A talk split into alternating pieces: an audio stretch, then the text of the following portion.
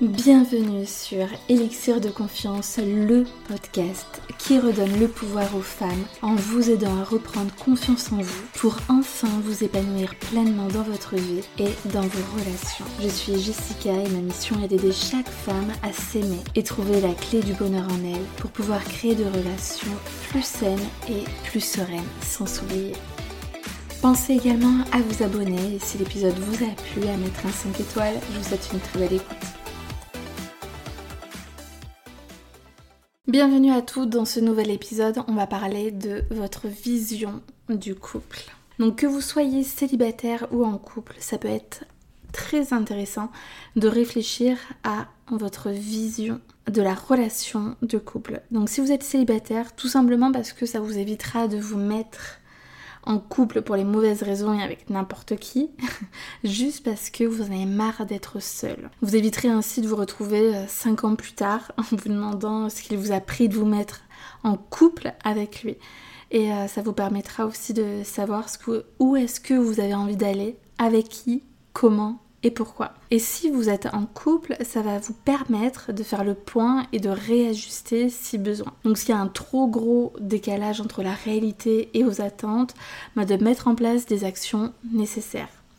Donc poser des attentes est important pour ne pas tout accepter et être en couple avec n'importe qui pour les mauvaises raisons. Quelque chose qui peut être sympa d'ailleurs que je peux vous proposer, c'est que euh, si vous êtes en couple, bah, de réfléchir à votre vision du couple Chacun de votre côté, faites-le aussi avec votre conjoint. Et après, autour d'un apéro, ben, d'en discuter, d'échanger, de partager votre vision.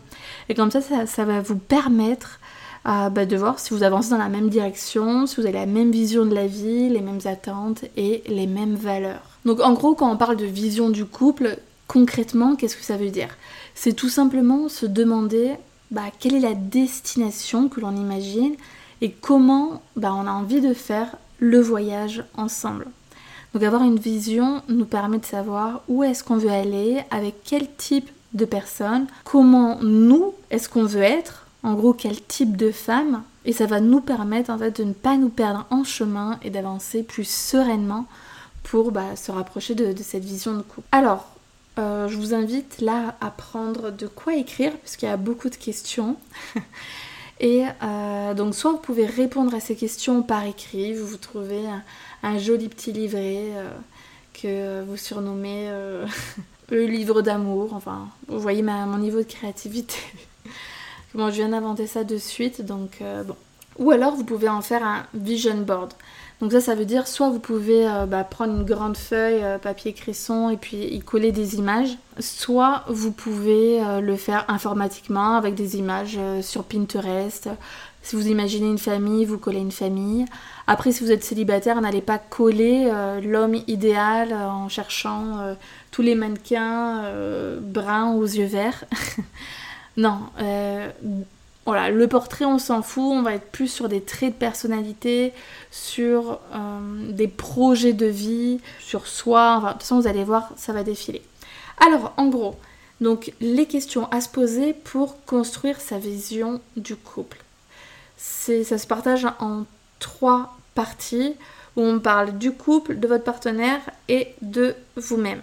Alors, au niveau du couple, en gros, pourquoi est-ce que vous êtes en couple. Et si vous êtes célibataire, pourquoi vous souhaitez être en couple? Et donc là, posez-vous la question, est-ce qu'il s'agit d'un besoin ou plutôt d'une envie? S'il s'agit d'un besoin, je vous invite vraiment à vous demander qu'est-ce qu'un homme viendrait combler? Et comment vous pouvez répondre à votre besoin sans avoir besoin de quelqu'un d'autre, sans avoir besoin d'un homme? Toutes les réponses sont vraiment en vous. Ne cherchez pas de solutions à vos propres besoins en dehors de vous-même.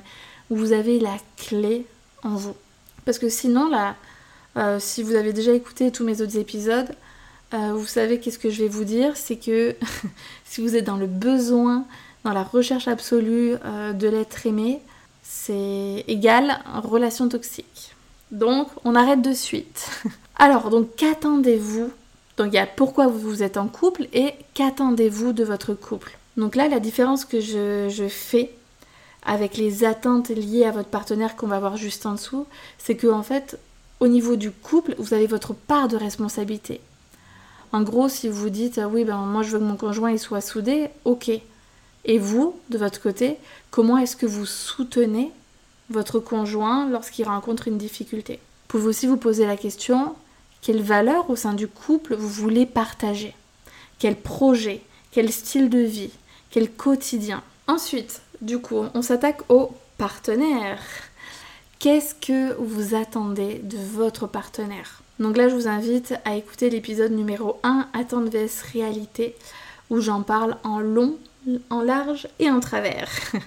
Donc en gros, pour vous la faire courte, il y a des attentes qui sont indiscutables. Voilà, c'est comme ça, pas autrement. S'il ne coche pas euh, ces attentes-là, qui sont euh, bah, liées à, vos besoins, à vos critères, à vos standards en matière d'homme, euh, c'est next. Et il y a les attentes qui sont beaucoup moins importantes et où vous êtes OK pour vous asseoir dessus. Et par contre, attention à ne pas avoir des attentes qui tournent à l'exigence. Votre chéri, ce n'est pas votre fils, vous n'êtes pas sa mère. Troisième partie, quel type de femme voulez-vous être en couple? Quel comportement souhaitez-vous avoir? Quelle image voulez-vous que votre conjoint ait de vous?